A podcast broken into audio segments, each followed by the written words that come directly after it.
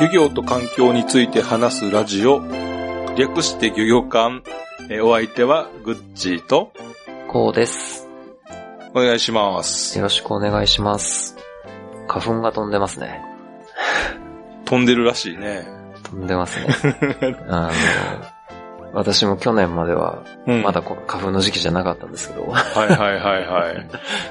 あれは、どっかで言ったのかな？私北海道にいた頃は、うん。あの、花粉全部かかってて、うん。えっと、3、2月の末か3月頭ぐらいから半の木のうん。花粉が飛んで、うん。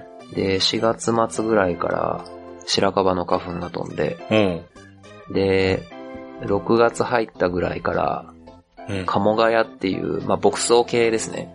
花粉が飛んで、うん。で、僕、北海道にいた頃はもう春から夏までずっと花粉だったんですよね。ええー、辛いな、それ。えそれで、うん。まあ、ようやく、ようやくって言ったらあれですけど、解放されたのかなとうん。思ったんですけど、うんうんまあやっぱこっちはさすがですね。杉とヒノキ強いですね。まあ、どっち、今どっちの季節かよくわかんないんですけど、え杉とヒノキの花粉症もあるってこと？もうなんか、あったみたいです。そっか。あの、病病院行って血液検査してもらったら、うん。あの、白、まだ白樺ほどは強くは出ないんですけど、うん。若干反応するみたいで、ええあー。の杉もヒノキもそっか。なんでもう日本に安住の地はないですね、私にとって。そっか。でもさ、あの、白樺は、非常、あの、なんていうの？い一気に来るよね、白樺って。そうなんですよね。あのー海の上にさ、バーっとこう、黄色くはい。なってる時あるそうなんですよね。浮いてますよね。浮いてるよね。なんか黄色い絨毯ぐらいさ、敷き詰められてる時あって、ありますね。あんなのあったら大変じゃない？で、それ川とかでも結構見られて、うんうんその北海道にで働いてた時山の中入る職場だった、うんうんうんうん山の中でかつ川の近くうんで。働いてるような時だったんで、もう川のその流れの遅い淵とかにも末期期になるんですよね。うんうんうんうん。そうよね。だって車のね、フロントガラスだって黄色くなっちゃうもんね。そうなんですよね。で、まあ発症したのが働き出して2年目でしたね。ストレスだ。まあその働き出したストレスなのか、うん。花粉にさらされすぎたのか、ちょああ。っとどっちかはわかんないんですけど。そうやんなまあ、そっかとりでもなんか、やっぱみんな、周りを見ても、そのやっぱ山入る職をやってる人は結構発症してる人多いんですよね。へえ。うんだからやっぱり、うん、刺激が多すぎると、すぐ限界に来ちゃうのかな、みたいな。ああ、まあね。そっか。もう花粉症は無縁やな。あ、大丈夫ですか？うん。ちっちゃい頃の本州の時も、北海道行ってからも、うん特に何もって感じですか、特に何も。いやーいいですね。アレルギーとかって何かありますか、たらこ。タラコ。うん。タラなぜかたらこだけ。まあでも魚卵ってあるか。うんそうですね。そう魚卵の人たまにいますよね。うん。えーたイクラとかは大丈夫なんですか？タラいくらコだけです丈夫。うん。ほんとね、たらこの、生のたらこえー、がダメ。な生、生のタラコ。うん。火通せばいけてたと思あの、なんかよく明太子的なの売ってるのってあれは生ですか？う。明太子生、生。あ、あれは生あ、でも、でも火通したって言ってもあれだな。多分、あの、明太子スパゲッティはダメ。だからあダメなんですね。あのぐらいじゃダメね火、うん、火通しちゃダメなの。通してもダメかもしんない。ああ、そうなんですね。うん。えだから俺ーが家でご飯食べないときに、うん家族は隠れて、明太子スパゲッティを食べてるらし ダメな人いない時に。い。そうそうそうそう。あの、冷蔵庫、冷蔵庫というか、あの、流しの下にあの、明太子スパゲッティの素があるからさ。たらこだったんだと。そうそうそう。まああれはあれで美味しいらしいよね。まあ美味しいですね。それってむか本当にちっちゃい頃からですか？たらこは。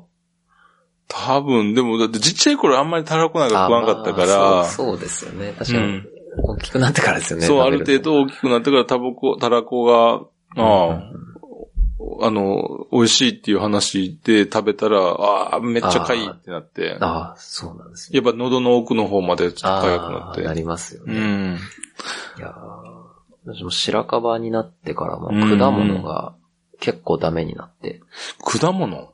あのバラ科の果物がなんか、なんか近いらしいんですって、その、へえ、アレルゲンに？アレルゲン。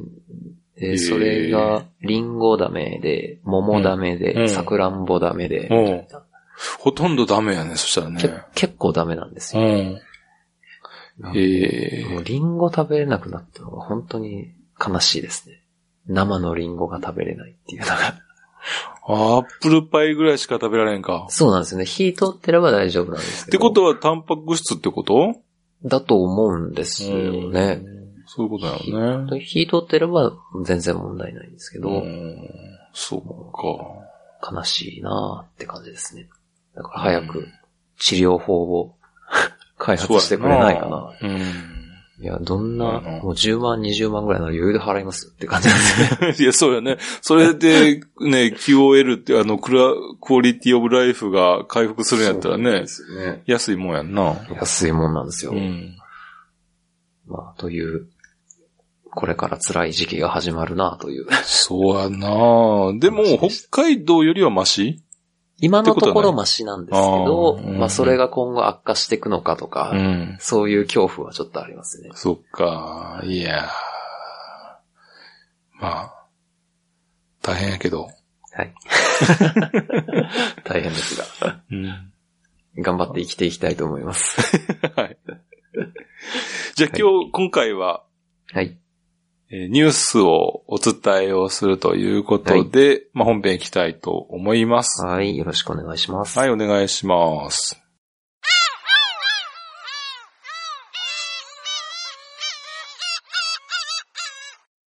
さて本編なんですが、はい。えー今回はニュースということで、まずじゃあはい私の方から、えー漁業関係のニュースをおはい。お伝えしたいと思うんですけども、以前、あんこう鍋の、あの、え、あんこうフェスティバルでしたっけ？あー、あの、実は下関なんだよの話でしたっけ？そうそうそうそう。はいはいはいそんな話をしたかと思うんですけど、今度は、クラムチャウダーの話をしようかなと思って。えー、アサリ、アサリ、アサリ？アサリで合ってますよね、クラムチャウダーは。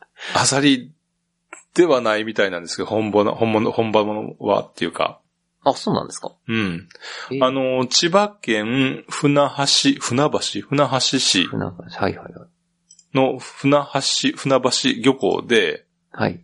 えー平成31年の2月16日、はいはい。ちょっと前になるかもしれないんですけど、えー第1回、日本クラムチャウダー選手権が開かれたそうなんですよ。もう選手権なんですね。選手権？そうそうそうそう。賞レースなんですね。うん。その市内の飲食店、えー13店が出店をして、えで、船橋市の、えー特産、本ビノス貝を用いたクラムチャウダーを販売したということなんですよ。よ。いいですかい。うん。で、まあ、会場では大勢のお客さんが列を作って、まあ、開始約1時間ぐらいで売り切れが続出するというほど大盛況となったそうなんですけども、ええ。このあの、本ビノス貝っていうのは、まあ、実は、クラムチャウダーの本場はい。まあ、発祥の地と言ったらいいのかな本場の、はいはい。えっ、と、シアトル、はい。えーアメリカのお西海岸になるのかなうんうんうん。でそこでは、えー本ビノス貝という貝を、えー使った、えーなんていうかな、貝のお料理が有名っていうか、うん。クラムチャウダーって聞いたことあると思うんですけど、はいはい。あの、まあ、あの、貝を細かく刻んだり、あと、えっ、と、野菜なんかも細かく刻んで、えースープ状にした食べ物で、で、えーっと、その13店舗が、えーみんな、えーまず、本ビノス貝という貝を使って、はい。しスープを作るというのが、はあの、ルールで、ああ、なるほど。ルール。最初の、はい。はい。うん。で、そその、それさえ守れば、あとは、えっ、と、提供する金額が300円から500円以内とかっていう、そんなルールもあったんだけあど、あ、はいはい。まあそれを13店舗が、あーそれぞれのお店の、この市内にあるお店が、えー加盟してた、加盟っていうか出店してんだけど、その、えーすえー各店舗が腕によりをかけて作ったクラムチャウダーをみんなで食べ比べて、で、1位になったのは表彰しようと。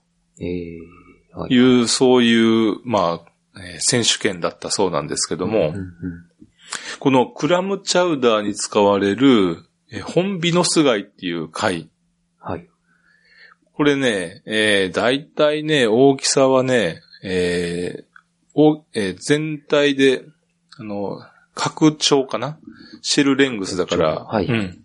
蝶つ貝が手前にあったら、うんうんえー、蝶つ貝と、あの、成長する円辺部じゃない方っていうのかな。うんうんうんうん。えー横の方。まあ、長い、一番長いそうそうそう、一番長いところね。ですかね。うんはい。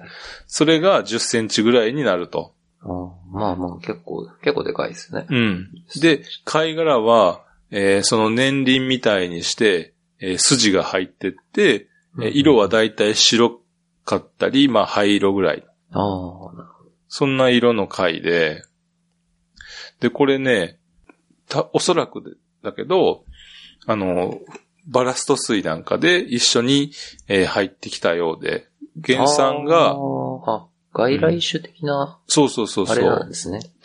で、もともとはアメリカの大西洋側が原産だそうなんですよ。うんうんうん。大、大西洋。東側うん東側、うん、が原産みたいね。うんうんで今は東京湾などで、そのず爆発的に増えてきているそうなんですよね。へえ。で、あの、まあ、今は、まあ、アサリがね、非常に少なくなってきてて、ああ、はいはいはい。で、本ビノス貝が、えー、だんだん数を増やしていっているそうなんですよああね。そうなんですね。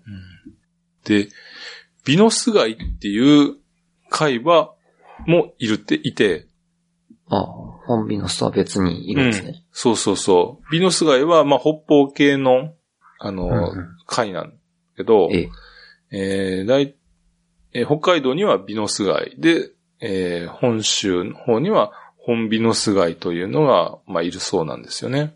ええ、ビノス貝。もともとね、えーっと、今は属名がちょっと違うねんけども、昔はビーナス族っていう属名だったそうなんですよ。ビーナス。そう、ギリシャの、あのーえー女神様的なそうそうそうそうそう、それ。うん。ええそれが、ビーナスがビノスになったそうで、ああ、そういうことなんですね。うんなるほど。でも、もともとビノス貝は北海道、日本にいたの、うんからそれが1990年代にこう移入してきたそうなんですけども、その時に、えービノス貝が2つになっちゃうから、えー新しく入ってきたやつを本ビノス貝にしたと。ええなんで後からの方が本なんですか本ね。なのね。そうやね。不思議ですね。うん。そう。で、えええー今でもその北アメリカの東海岸か。うんうんうん。では重要なその食用の二枚貝になっているそうなんです結けども。構大事な水産資源なんですうね。ん、そう。で、2000年以上、いや、2000年代以降になって、えー国内でも出回り始めたということなんですけども、今では、アサリよりも生産量が多くなっていると。あ、そうなんですね。うん。ええまあ、アサリがちょっと、あれですもんね。うん。そう。でね、まあ、この、えークラムチャウダー選手権、かなりね、盛況だったみたいで、当初はね、1000人ぐらい来る予定だ、それぐらいあの見込みだったんじゃないかなと。ええ。でも、えー、蓋を開けてみればね、えー、3000人、4000人ぐらい来たのかな？結構すごいですね。うん。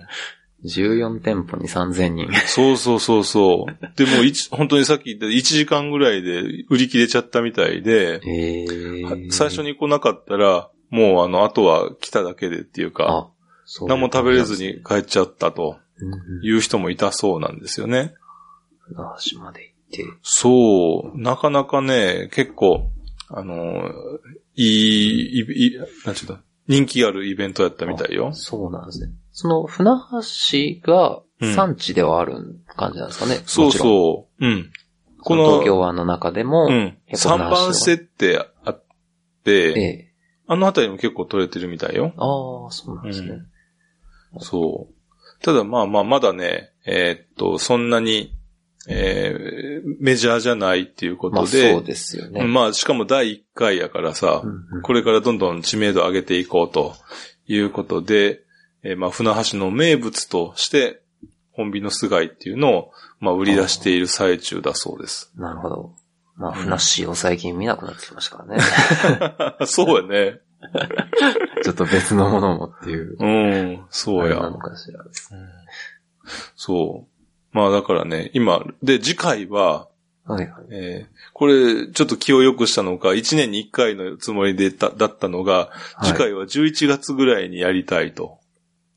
なんか、だんだん多くなってくるんですか、これ。わからん。まあその、まあ、会の時期とかもあるんですかね、としたら。どうなんやろうな。本美の菅井が取れる時期？まあでも下に、ま、会なら別にある程度取れるのかな、いつでも。うんね。うん結構、その砂抜きしなくてもいいし、あ、そうなんですかって書いてあった。ええうん。あの、生のっていうか、生き、生きたというか、その、そのまま買い付きの、はい。ビノスも、えーえー会場では買うことができたそうなんですよねあ。そうなんですね。うん。だから買って帰って自分で作るっていう手もある。うんなるほど。で、クラムチャウダーを作ると。そう。ただ、なんかね、あんまりぶどまりは良くないみたいで、あ、そうなんですか。うん。殻がね、だいたい8割ぐらいだって。結構ですね。うん。結構取らないと。そう、殻が分厚くて、だからまあ値段安いとはいえ、うん食べられる部分から考えると、まあまあそこそこなんじゃないの。ああ、なるほど。うんなんか、料理がしんどそうな感じでした。うん。そうそう。じゃあ次は私の方から、うんえー、ニュースということで、これの放送が3月の、えー、6日うん。になると思うんですけれども、その1ヶ月前ぐらいにうんちょ。っと悲しいニュースがありまして、おうまあ、ちょっとかん環境のニュースかどうかはよくわからないんですけど、まあ、うんちょっとそういう感じのニュー悲しいニュースがありまして、うん。えー、ちょっと全国ニュースとかでもやってた話なんですけど、うん。史上初プロジェクト断念。探査船地球おうえ、という断念やったん？っていう風に、あの、フジテレビのあれでは放送されてました。へえ。まあ、断念、まあ、まあ、まず、えっとうん、知らない方々のために地球という船が、うん。探査船の、が存在するんですけれどうんも、うんまあ、これっていうのが、えっと、海底を掘削するうん。船になってまして、うんうんまあ、それで、まあ、海底下の、まあ、地質、地質だったり地層だったりを調べるというような、うんえー調査船になるんですけれども、まあ、それが地球と言いまして、うんうん。えっ、と、2018年の10月からですかね、うん。とまあ、あるプロジェクトがその船を使って始まってまして、うん。まあ、それっていうのが、えー世界で初めて、うん。まあ、あの、プレートを、まあ、海底下のプレートまで掘り進めるというようなうん。プロジェクトをうん。10月からやっていまして、うん。まあそれが、最初の予定では、今年のえー2月から3月ぐらいですかね、うん。にプレートまで掘り進められるでしょうと。うんうん言われていたんですけれども、すごいね。地震のさ、メカニズムを解析したりとかっていうのをニュースで見たの？発生する場所あたりで、まあ掘り進めてまして、まあそれで、まあ地層だったり、まあどういう構造になっていたりとかいうものを明明らかにして、うん。まあその地震の、まあ、防災減災につなげようみたいなうんうん。研究だったんですけれども、うん。まあそのプレートまではちょっといけないでしょうというようなうん。ニュースが入ってきてしまいました。2月の8日時点ですかね。うんはい。あれだって地球ってな、前なんかテレビで見たけどさ、はいはい。あんだけ揺れる船、あの、海の上でさ、ほとんど揺れないっていう話やしらさ。しいですね。もうやっぱ掘るにあたってパイプを海底まで突き刺してますんで、うん、動くわけにいかないそうそうそうですよね。そんで、なあの GPS でさ、横に移動も、その真横に移動できたり、はい。なんかスラスターがうんうん、すごいついてるみたそうそういで。すね。はい。なんていうの、スラスターが、あの、360度くるくる回転するようなスラスターついててとかって。そうですね。あと、どうなんやろな、フィンスタビライザーもついてるのかななんか、本当に全く動かないとかってうんいうのを聞いたけどさ。はい。で、なんか本当にもう、いよいよそろそろ、まあ時期的にないですけど、台風直撃とか、うん。そういうことがあった時は、なんかもう、パイプを数分で切り離して、みたいな感じのシステムにもなってるらしくて、へえ。本当にダメな時は即逃げられるみたいな 感じらしいで。す。へえ。で、まあこれ、えっと、まあそのプレートの断層ですね、ちょうど、なんですかね、二つのプレートがぶつかって沈み込んでる、うん。その境界部分が、うん、えっと、海底の、なんていうんですかね、海底が始まってから、その海底か5200メートルうん。まで行く予定だったらしいんですけれどうん、も、えーと、あれ結局どこで断念したんだったかな。えー、すいません、どこで断念したかまでは書いてないですね。なんですが、えー、まあその、うん。その地球、えー、海洋研究開発機構っていうところ、うん。ジャムステックっていうんですけども、まあそこの記者会見で、まあそのプロジェクトをやってる部署、地球深部探査センターっていうところの、うん。まあ、センター長の話では、えーその5200メートルのプレート境界断層までは今回到達することは不可能であると、もうんはっきりとう断言してしまいましたね。はい。今回ってこと？そうなんですね。なので、まあちょっと技術的なもん、うん技術的な問題というか装備、まあ技術的な問題ですね。では今ちょっとええまあ厳しいっていうような話みたいですね。そのなんか掘っても掘ってもすぐ崩れてきてしまって、うん。まあちょっと今の掘り方ではうん。ちょっと厳しいのかなというようなことが、えー、記者会見では言われてましたね。で、なのでまあ今、それでも、まあ将来、うんまあ、将来ってその、どのくらい、その来年度の話なのかもっと先なのかはちょっとわからないんですけども、うんまあこれからも、えっと、そこの地域で掘り進めるみたいなプロジェクトはやるよっていうふうには言ってます。いや、でもぜひともちょっと成功してほしいよな そうです。ね。うん。いやー、まあ、まあ、まず、まあそ、もちろんそれ大事な、うん。地震のうんちゃらかんちゃらの大事なことなんですけど、純粋にちょっとロマンですよね。うんうんうんうん。今年、平成31年4月1日から、4月1日、はい。年度始め。はい。はいはい。釣り魚オークション、フィッシュセールというサービスが始まるそうなんですよ。え、え。釣り、釣り、釣り？そう、釣った魚を、その場で、えー出品するっていうオークション。おー、ほうほうほうほ欲しい人にはそれを届けて、その、まずそこで釣ったよと。で、まあはいはいはい自分の家で食べるのがまあ基本やけど、うはいはいえーちょっとまあ、ちょっとと釣れすぎたなと。はい。はい。っていう時に、じゃあこの釣り、あの、釣った魚いる人いませんか？って言って、オークションをすると。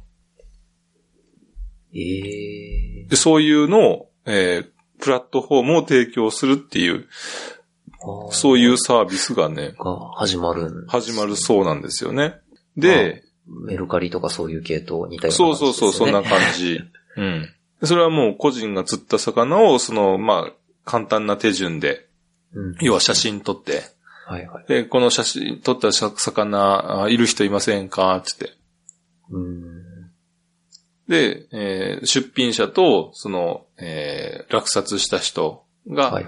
あその落札金額で、えー食べ、あの、その家に届くと、宅配便で。えーその宅配便は、ある程度自分でやる感じになるんですかね。それも含めてサービスのなんか入ってるんですかね。えっ、とね、一応、えっ、と、まず出品をする人は、その、落札されたら、えー自分で梱包して、はい。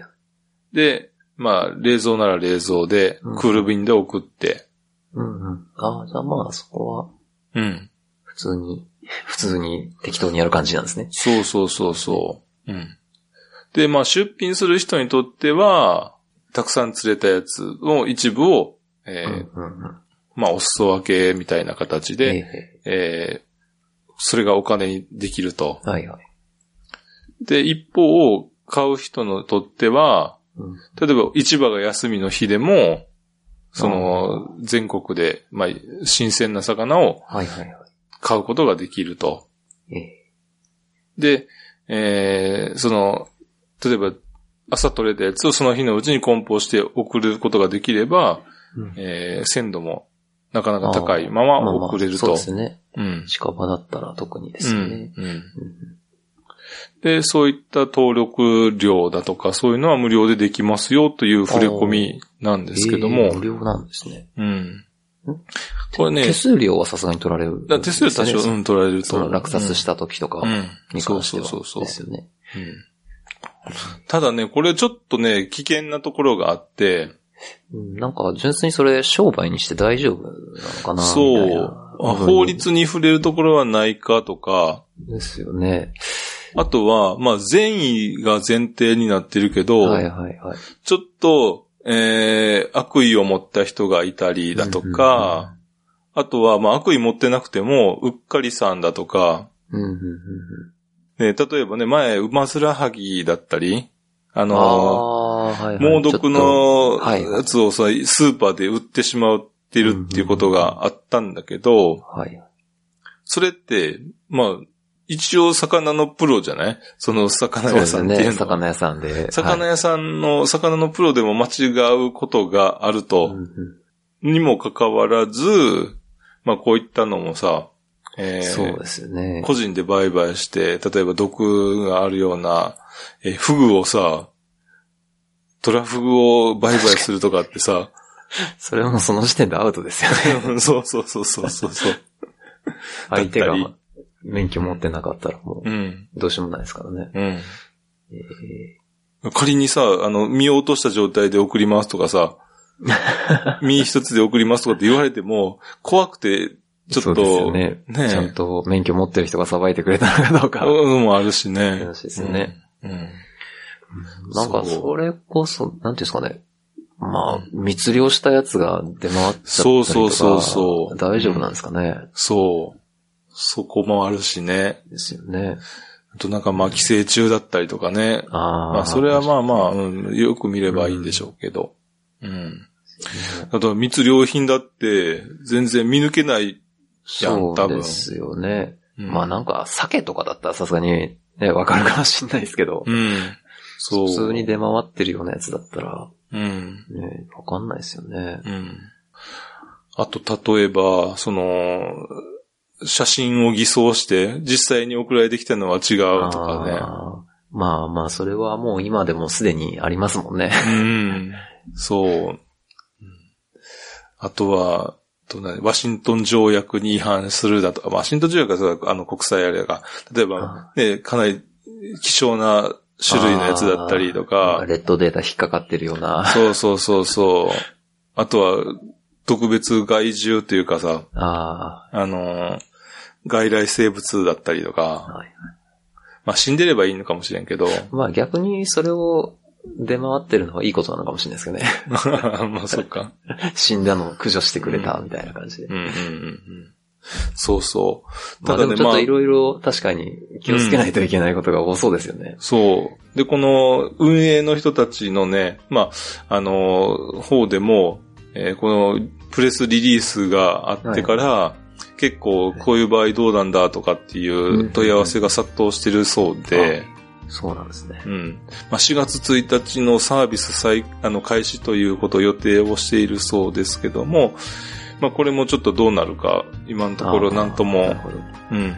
まあね皆さん、うん、性善説で運営できればいいんですけども、その運営しする人たちは、うん。なんかどういう人たちなんですか？なんかみ、どっかの民間企業とか、なた多分民間企業だったと思うけどね。うん。なんか水産系の人たちとかそういう感じなのか。いやー、そういう雰囲気はなさそうやけどね。あないですかうんうーん、まあなんかそうするとちょっと、まあ当然釣り好きなのは釣り好きなんだけどね。まあそうですよね。そこに注目するってことはよく考えた方がいいかもしれないですね。うんちょっと怖いなっていうところは。うん確かに。ということで、じゃあ、今回は、えー、3つの話題を提供しましたが、これでも一回、クラムチャウダー選手権行ってみたよな。11月でしたっけ？うん、11月。もう、あれですか、むしろ北海道で開いちゃえばいいんじゃないですか？だじゃあ、本ビノスじゃなくて、ビノス街になっちゃうんだよ。ビノス街か、うん。もう、いっそアサリでやっちゃうとか。まあ、クラムっていうのはね、二枚貝を多く、うんあの、ね大きな意味での二枚貝やから、別にそうそう本ビノスじゃなくてもいいですね。うんそうそうなんかハードクラムかソフトクラムか、まあいろいろありますもんね。うんうん英語で言うと。うんということで、じゃあ今回はこの辺りにしたいなと思います。はい。えーぜひ皆さんからの、えー感想、メールをおお待ちしております。はい。よろしくお願いします。ぜひお送りください。はい。ということで、じゃあ今週はこの辺にしたいと思います。じゃあまた聞いてください。さようなら。はいさよなら。